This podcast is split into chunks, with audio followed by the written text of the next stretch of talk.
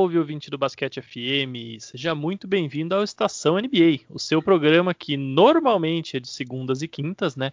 Durante a temporada regular a gente faz aí nas segundas e quintas-feiras, mas hoje a gente está lançando esse programa numa quarta, né? Então, se você é mais atento aí, você já percebeu que tem alguma coisa diferente.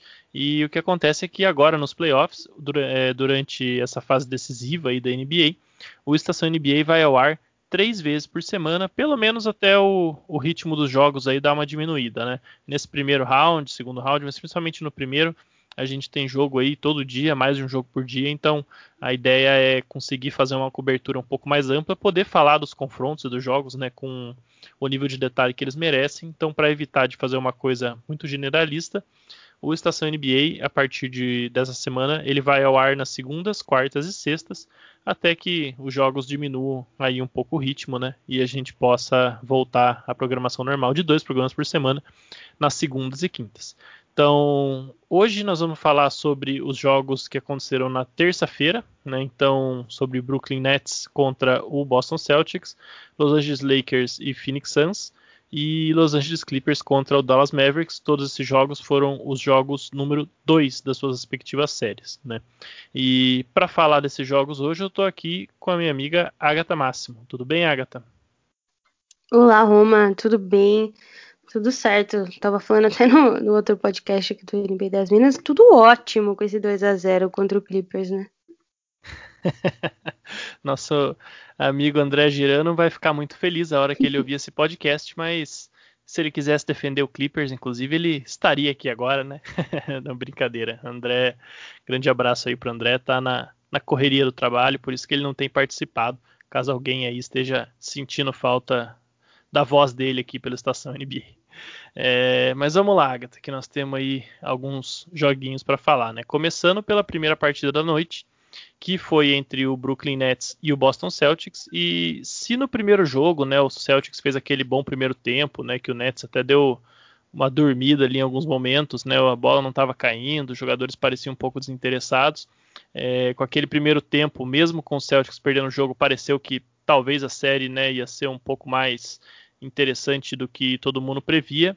É, se ficou essa impressão no primeiro jogo, acho que agora na, na segunda partida isso aí já caiu por terra, né? O Nets venceu por 130 a 108, mas esse é um placar que inclusive o Celtics tirou um pouco no último período porque o, o Nets já tinha construído toda a vantagem que precisava e, enfim, jogando ali é, banco contra banco, eles conseguiram né, dar uma, uma reduzida na vantagem, mas foi uma vitória tão dominante que, para você ter noção, nenhum jogador do Nets passou a marca dos 30, dos 30 minutos de jogo. Né? Quem mais jogou ali foi o Kevin Durant e o Joe Harris, que os dois passaram dos 29 minutos. Foram também os dois maiores pontuadores do Nets, né? O KD com 26 pontos e o Joe Harris com 25. E aí é aquele festival ali, né? James Harden com 20, Kyrie Irving com 15, contribuindo com 6 assistências também, né? Foi uma atuação coletiva bastante impressionante do Nets, né? E mostrou o que, que esse time pode ser quando está no, no seu melhor momento ofensivo, né? Olha, é, eu tava falando isso ontem também. Eu não acho que essa, essa série pro Nets é um teste. Inclusive, é, é lógico que você chega mais descansado para a próxima fase, mas você também chega num modo mais relaxado, né? Eles não estão precisando fazer esforço para ganhar do Celtics, que tá todo remendado. E ontem, ainda por cima, tinha um Jason Tatum em uma noite inspirada pro Nets, no caso, né? Jason Tatum foi o melhor jogador do Nets em quadra. É, jogo, não jogou bem, seria apelido. Foi horrível. Então, assim, é um time que tá na, ali na segunda, terceira marcha, não tá precisando evocar todos os poderes dos seus jogadores. E lá no começo do jogo eu falei que o Joe Harris ele é muito mais importante do que parece, né? Porque o Joe Harris geralmente é quem sobra nas dobras, porque você tem os outros quatro All-Stars ali na, no time titular. Se sobe a dobra, a dobra em qualquer um, geralmente é a dobra do Joe Harris. E ele tem a maior porcentagem de acerto em bolas de três do time. Então é um jogador que é muito mais perigoso do que parece é, à primeira vista, né?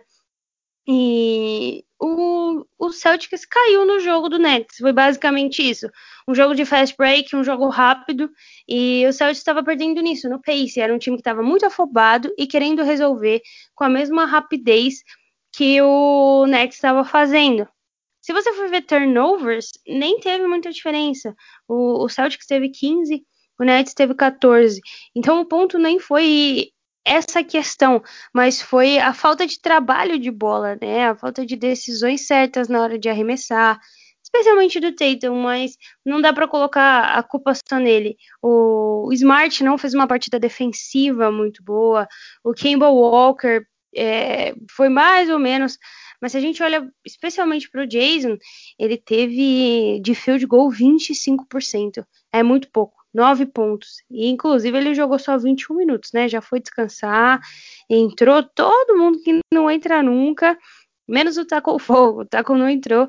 E é aquilo, né? Focar no próximo jogo, tentar ganhar uma coisinha só para não passar vexame, né? Pois é, até o, o Luke Cornet jogou ontem, para você ter uma ideia, né? Então, foi realmente um jogo que, que foi decidido muito cedo.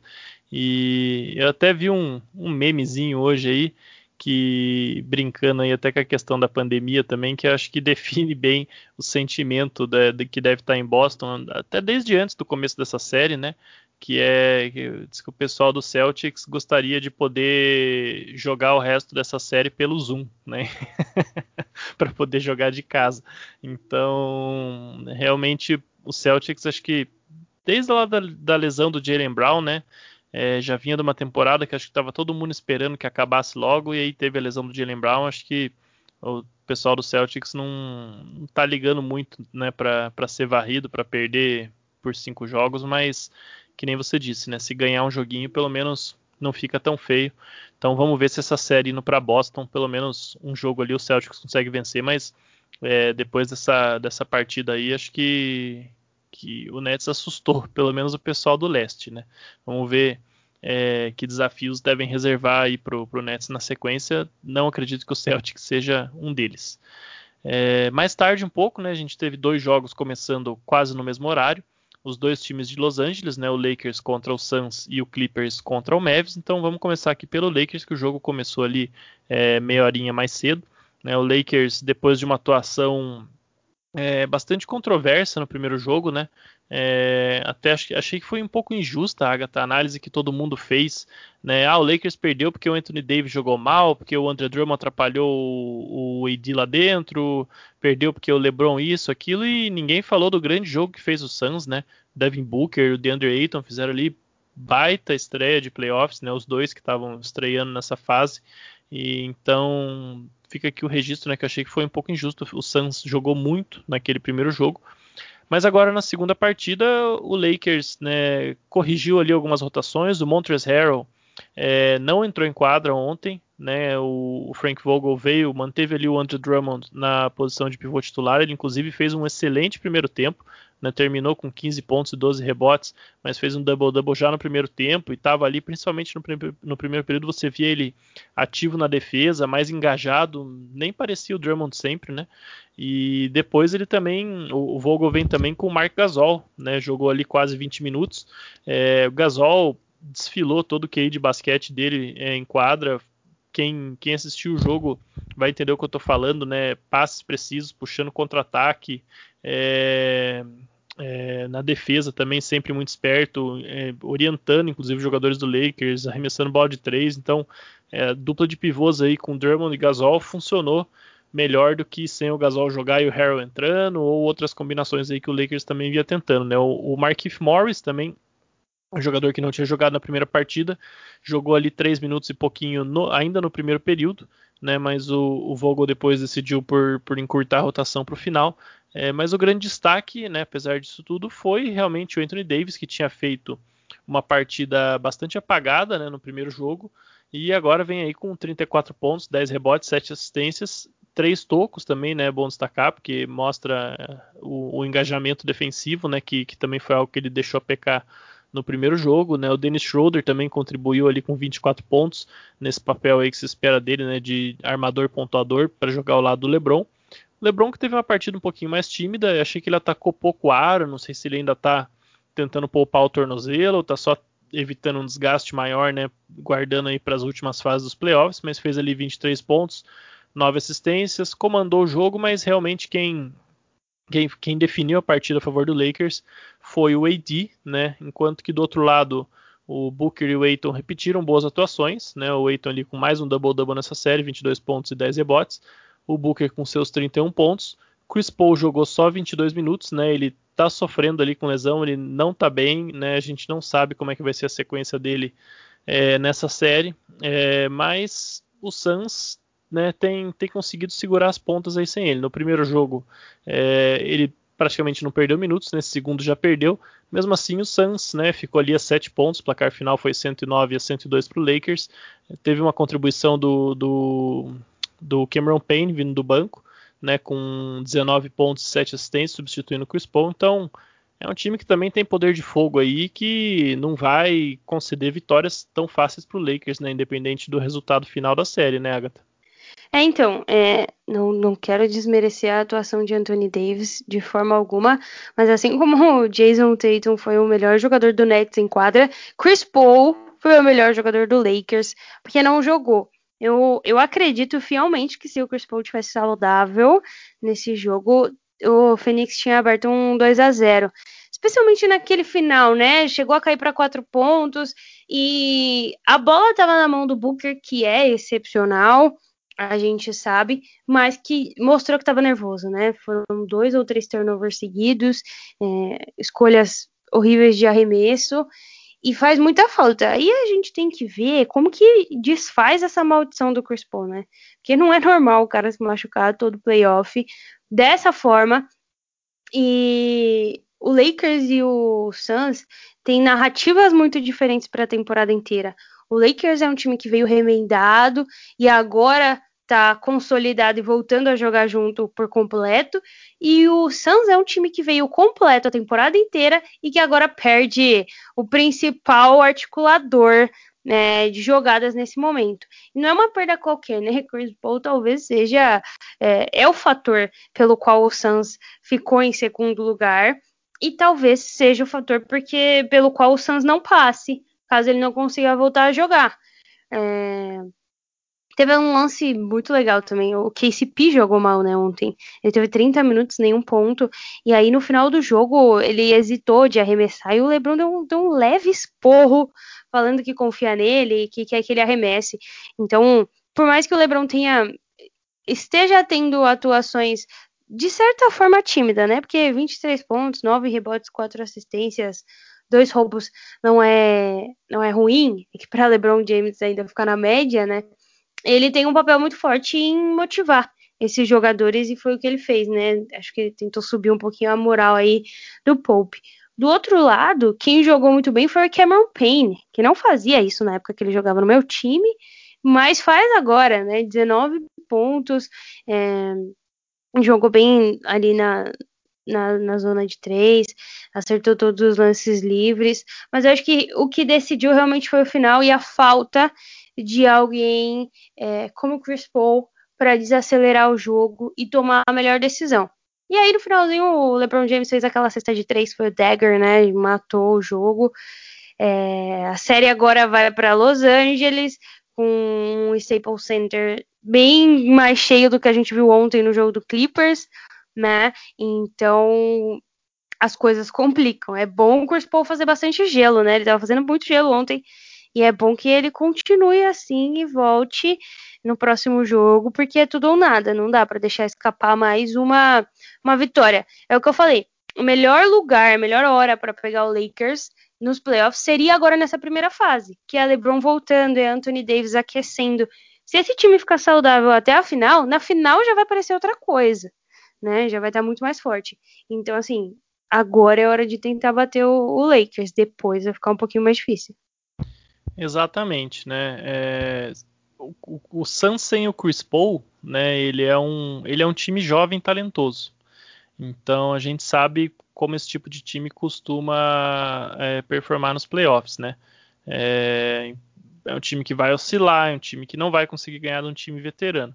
né? Com o Chris Paul, essa série vai muito mais longe, e aí, quanto mais longe for, é, a gente vai ficando com um desfecho cada vez mais imprevisível, né? Então, vamos ver se o Chris Paul consegue se recuperar a tempo, né? Agora o, o time tem acho que um dia. Não, não tem um dia mais de pausa, não, né? O Clippers que vai ter um dia mais de pausa. Eu ia falar que tem um dia mais de pausa, né? Ao invés de dois dias até o próximo jogo, mas o próximo jogo já é na quinta-feira em Los Angeles, então vamos ver qual que vai ser a condição do Chris Paul, né? E o KCP é interessante porque é, eu até dou um, um certo desconto aí para ele, né? Porque ele, afinal de contas, é o cara que tá marcando o Devin Booker, né? Tá gastando muita energia na defesa.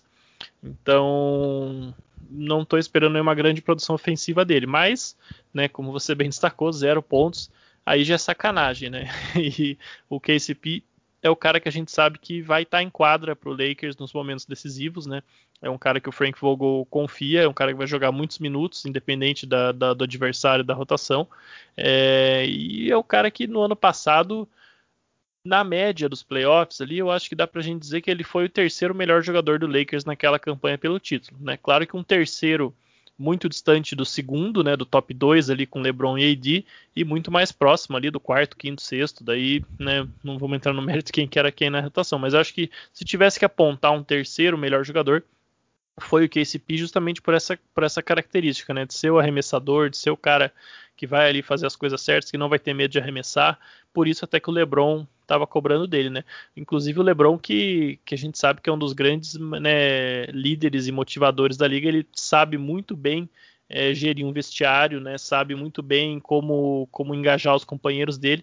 E uma, um pequeno detalhe que eu, que eu percebi ontem foi que quando o Gasol entrou no jogo, né? O Gasol que vem aí perdendo minutos, muitos jogos sem jogar, né? Desde a chegada do Andre Drummond e tudo mais. Na hora que o Gasol entrou no jogo, o LeBron fez questão de a primeira ação ofensiva com o Gasol em quadra foi ele bateu para dentro, né, fez, uma, fez um pick and pop ali com o Gasol, bateu para dentro e abriu a bola de volta para o Gasol chutar. Então você vê que é, realmente ele está falando para o Gasol, vamos lá, agora você está dentro de quadra, vamos fazer a coisa acontecer. Né, e esse é um dos aspectos que eu acho que às vezes passa até subestimado, por incrível que pareça, sobre o LeBron, porque é uma habilidade que outras estrelas não têm ou tem em menor grau, né? E que acaba é, pesando para o time em diversos momentos, né? E acho que hoje, na, dentro da própria NBA, não tem exemplo mais cristalino disso do que o Los Angeles Clippers, né? Que perdeu aí o seu jogo para o Dallas Mavericks e um dos, dos grandes problemas do Clippers, talvez o principal já desde o ano passado, essa falta de liderança veterana no vestiário, principalmente, né, Agatha, do vindo dos principais jogadores. Né? Ano passado teve toda aquela história de os jogadores que os veteranos que já estavam ali antes, né, o Lou Williams, o Montrezl, o, o Pat Beverly, eles não aceitavam a liderança do Paul George, o Kawhi, cara muito quieto, fica na dele, não quer saber dessas coisas, então criou todo aquele caos no vestiário, mas esse ano o Lou Williams foi embora, o Montrezl foi embora, o Doc Rivers também, e o que a gente está vendo nessa série aí do, do Mavs contra o Clippers é mais ou menos uh, os mesmos problemas do ano passado, né? Mesmo com a chegada do Rajon Rondo, aí, um veterano armador que ajudou a contornar alguns desses problemas dentro de quadra, mas o Clippers segue sendo um time que tem aqueles apagões, né? Segue sendo um time que, que falta alguém ali que nos momentos de crise dentro dos jogos e dentro das séries vai parar tudo, vai pegar todo mundo pela orelha ali e falar, peraí, vamos, vamos com calma aqui, vamos, vamos fazer a coisa andar, vamos fazer a coisa funcionar. Você não vê, né? Ninguém fazendo isso. Eu acho que esse tem sido o grande problema do Clippers nessa série, né? Eles perderam aí o segundo jogo, mais uma atuação brilhante do Luca Doncic, né? O Mavs venceu por 127 a 121. O Luca fazendo ali seus 39 pontos, 7 rebotes e 7 assistências, né? Ele que está com uma performance incrível nesses playoffs, assim como nos playoffs do ano passado. O Tim Hardaway Jr., que fez aí né, no jogo passado uma, uma teve uma atuação bem interessante, ajudou o Mavs né, naquela primeira vitória surpreendente.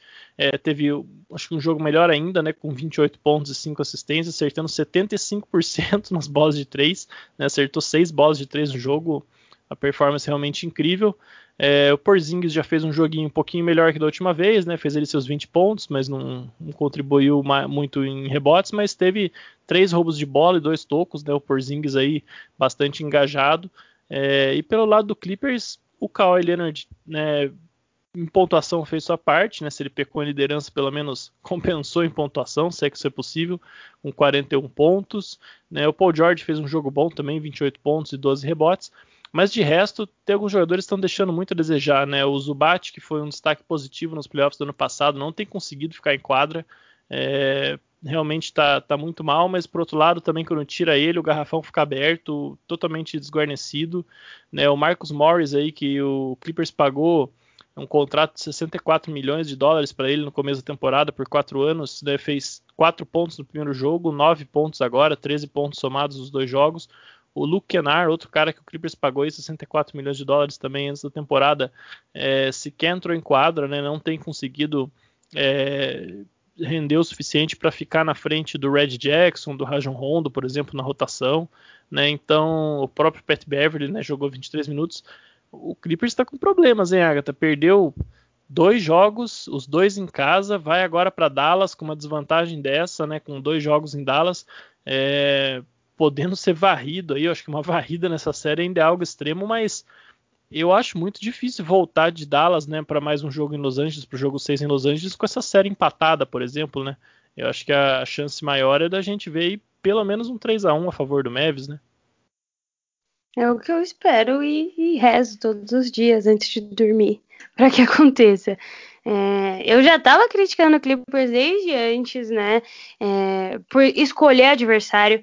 Eu acho que isso é um, é um problema gigantesco, inclusive acho que eles esperavam que fosse cair o Trailblazers, né? E aí deu uma má sorte de, de cair no Mavs. E é, é tudo que você falou. Olhando pelo lado do Dallas, a gente teve exatamente essa série na bolha, né? Inclusive teve aquele game winner do Doncic. E eu já, já até falei isso para vocês. Eu acho que o, o, Dallas não ganhou ano passado porque o Porzingis se machucou. O Clippers não tem emocional para ser campeão. Não é um time com emocional de campeão.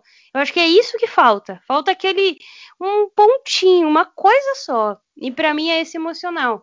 Não culpa o Paul George, inclusive o Paul George está fazendo excelentes jogos. É, ele ficou com 54% de field goal nesse jogo. Só que é um time carregado pelos dois, né? Kawhi Leonard fez 41, só que o restante do time, a única pessoa que teve mais de 10 pontos foi o Red Jackson com 15. É complicado você montar um super time e ele não corresponder, né? E aí, existem muitos outros fatores. Você, você culpa o Doc Rivers por uma, por uma má temporada, uma má pós-temporada, aí você traz o Tyloo, que também não corresponde. E, como marcar Luca Doncic, né? Se Kawhi Leonard não consegue marcar o Luca, quem é que vai conseguir? Fica aí o, o questionamento. Ele precisa estar numa noite ruim. Realmente, se, se, ele tiver, se ele tiver noites como ele fez agora, e o que parece que vai acontecer, que ele tá muito focado, ele faz a falta, às vezes ele não concorda, ele só entrega a bola para o juiz, ele não bate mais boca, é outro tipo de jogador, é uma outra mentalidade. Parece que ele realmente subiu de patamar é, em termos de foco.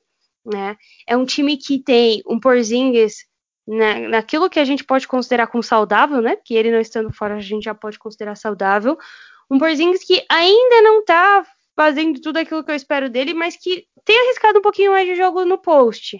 Não tanto quanto deveria, mas que tá começando a bater mais para dentro. O Kleber, que é um pivô que a gente não esperava que fosse dar muita coisa, também tá fazendo bons jogos. Especialmente o Tim Hardaway, né? Então você vê um Dallas melhor do que o ano passado, mais completo, e um Clippers que já deve estar tá remoendo é, a situação desde o primeiro jogo, né? Desde o ano passado, na verdade. Vem para brigar, faz uma temporada melhor que ano passado. Paul George faz a melhor temporada da carreira dele em termos de números e chega no, nos playoffs contra o mesmo time está sofrendo dos mesmos problemas. E não existe uma fórmula que a gente fale assim, o, o Clippers precisa melhorar nisso para ganhar. Porque é um time muito completo, mas chega na hora e simplesmente não consegue entregar o que se propõe. Passa na frente no placar e deixa acontecer de novo. Eu sinto que é um time apático. Tem o Kawhi Leonard que para quem começou agora a assistir NBA, não viu temporada de, de Spurs, é, talvez não tenha acompanhado tanto o Raptors, não, talvez não esteja entendendo a dimensão que é Kawhi Leonard e o que ele pode ser. Mas eu ainda não vi esse Kawhi, sinceramente, no Clippers. Eu não vi ele sendo um agente de mudança e de, e de vitórias tão grande como ele era nesses outros dois times. Se isso é um fator inerente a ele ou se tem a ver com o restante do time, eu não sei. Mas são pontos que precisam mudar se o Clippers quiser passar. Por enquanto, é tudo favorável a Dallas. Ontem o Luca ainda meteu o signature move do, do Dirk, com o Dirk assistindo, é, de três ainda. Então, assim, tá brincando já. Dallas ontem estava é, em determinado momento brincando, não errava. E aí teve uma vitória que não foi tranquila, mas assim, que foi administrada. Em nenhum momento ali do final as coisas ficaram tão horríveis. Quando diminuiu para quatro pontos, o Tim Hardaway já na hora fez uma cesta de três livre. Porque isso é um, é um ponto importante também, né? Ontem, o que o Clippers sofreu com dobra na marcação, com troca de marcação, o Luca chegava andando, fazia uma troca muito simples, assim, e, e o Clippers caía toda vez, toda vez ele ou arremessava, ou subia a dobra de alguém lá de baixo, e ele conseguia passar. Então, é, o, o Dallas estava brincando de jogar basquete, na verdade, ali no final, porque as últimas cinco, seis ataques foram exatamente iguais. Troca, marcação e arremessa.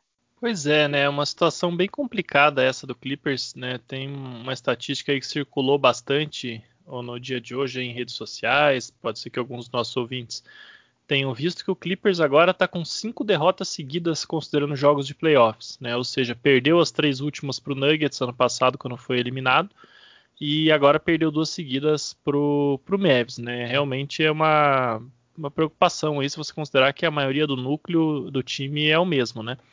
E isso aí que você citou do Kawhi, Agatha, acho que é, é realmente a raiz da questão, sabe? A raiz do problema.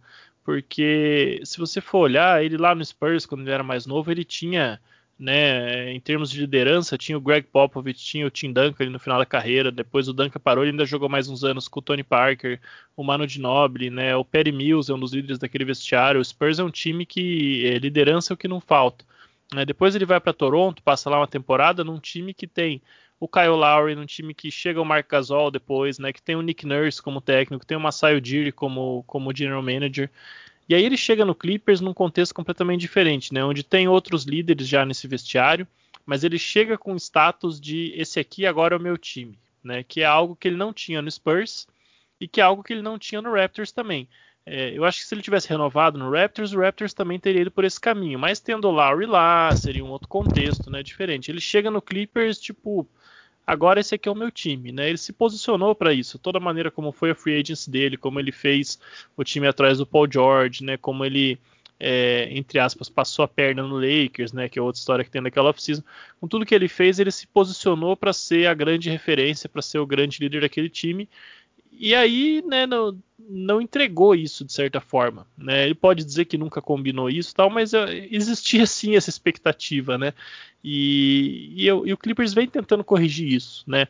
É, demitiu o Doc Rivers, é, deixou o Montrezl Harrell sair, trouxe o Serge Ibaka, que é um veterano mais, né, é, que contribui bastante para o vestiário, que já tinha uma relação com o Kawhi, né, é, trocou o Williams, que era outro cara insatisfeito, acho que o próximo passo vai ser trocar o Patrick Beverly também, independente do que aconteça nessa, nesses playoffs, e trocou o técnico também, né, o Doc Rivers. É, então trouxe o Rajon Rondo, que é um cara que tinha aquela característica de armação que faltava. Então o Clippers vem tentando trabalhar nisso, mas eu realmente acho que é muito difícil você né, não ter, quando você não tem isso de origem, vamos dizer assim, né, quando já não é da cultura do seu time, é muito difícil você criar isso sem que isso parta ali dos seus dois melhores jogadores, por exemplo. E a gente já viu que do Kawhi e do Paul George né, isso não vai acontecer. O Kawhi ele simplesmente não quer esse papel e o Paul George até tenta, mas é, por algum motivo ali, eu não sei exatamente qual, não parece que não emplaca isso dentro do vestiário, né? É, exatamente. Eu gravei um episódio só sobre o Clippers na semana passada, falando os pontos positivos e os pontos negativos é, da franquia e, e talvez as, as razões pelo, pelos quais o Clippers seria ou não campeão. E passa tudo muito pelo Kawhi. Eu acho que as pessoas pegaram o Paul George como um alvo fácil a partir da última temporada. Ficam nesse pandemic P e tudo mais. Mas o Paul George tá fazendo aquilo que é esperado dele. Eu acho, inclusive, que ele tá sendo o melhor jogador, mesmo com o Kawhi fazendo mais pontos no jogo de ontem. Porque é o que você falou, o Kawhi tem um outro papel dentro desse time. Ele é o líder, ele é o cara que precisa inflamar.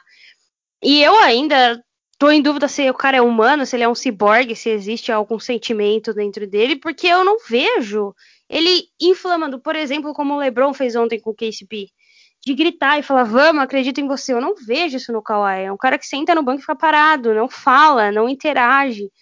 Então, provavelmente é uma nova experiência para ele ter que ser esse cara, mas é o que ele precisa ser se ele quiser ser campeão de novo, né? E vai passar muito pela mão dele essas questões aí. É, o restante do time, óbvio, precisa comparecer mais, mas talvez sejam pessoas que estão um pouco resignadas com o próprio Kawhi, né? É, o DPC mesmo estava falando, o Kawhi não mora nem na mesma cidade é, dos caras, ele mora em San Diego, ele chega atrasado nos treinos. Então é uma coisa que se você tá ganhando e você é, é campeão, como faria Dennis Rodman, por exemplo, sair para ir para Las Vegas e voltar a fazer o jogo da sua vida, tá lindo. Agora, se você faz isso durante a temporada inteira e não entrega no final, vira mais uma justificativa do porquê você não é tão grande assim, né? É, é complicado. Exatamente, né? O próximo jogo dessa série acontece na sexta-feira, mesmo dia aí da, da, próxima partida entre Celtics e Nets, né? Outro confronto que nós falamos hoje. E Lakers e Suns, como a gente já mencionou, acontece na quinta-feira. Então, né, na, nessa nova programação do Estação NBA, a gente vai cobrir esses jogos aí com muito mais né, proximidade, vamos falar dessa forma, né, proximidade temporal mesmo, né, na, na, do momento que os jogos acontecem. E uma coisa para ficar de olho nesse jogo é, é, um dado até que o nosso André Mori trouxe hoje lá no, no grupo do Basquete FM, que curiosamente o Tim Hardaway Jr. ele ele tem um aproveitamento nos arremessos muito melhor jogando fora de casa do que em casa. Né? Os dois primeiros jogos foram no Staples Center, casa do Clippers, e ele foi ali o segundo maior pontuador do Mavs, né? ficando atrás, obviamente, só do Luca Doncic. Ele tem, é, jogando fora de casa, ele acerta 42,6% nas bolas de 3 contra 35,4% jogando em casa. É realmente uma diferença bem grande, né? No geral dos arremessos, 46,6% é, fora de casa contra 42,7% em casa. Então, vamos ver se isso aí tem algum impacto nesse ataque avassalador do, do Mavs que o Clippers não tem conseguido encontrar as maneiras de parar, certo? Então, Agatha, suas considerações finais? Ah, hoje o Westbrook vai roubar um joguinho em Filadélfia. Esteja dito. Essa é a minha consideração. O homem vem pro crime. então tá bom. Vamos ver, porque essa série também acho que vai ser mais divertida do que o, o jogo 1 indica. Eu ainda acho que a gente vai ter algumas emoções aí. O Sixers é amplo favorito, mas eu acho que, que, que a gente vai ter aí sim um, um, grande jogo do Westbrook nessa série. Uma atuação daquelas de encher os olhos, né? Então, é, por hoje era só, né? Na sexta-feira a gente tem aí outro programa cobrindo jogos de quarta-feira, quinta-feira, já falando um pouquinho também das partidas do final de semana. Então fiquem ligados, situação NBA agora três vezes por semana, enquanto esse ritmo frenético da NBA perdurar. Forte, forte abraço, até a próxima.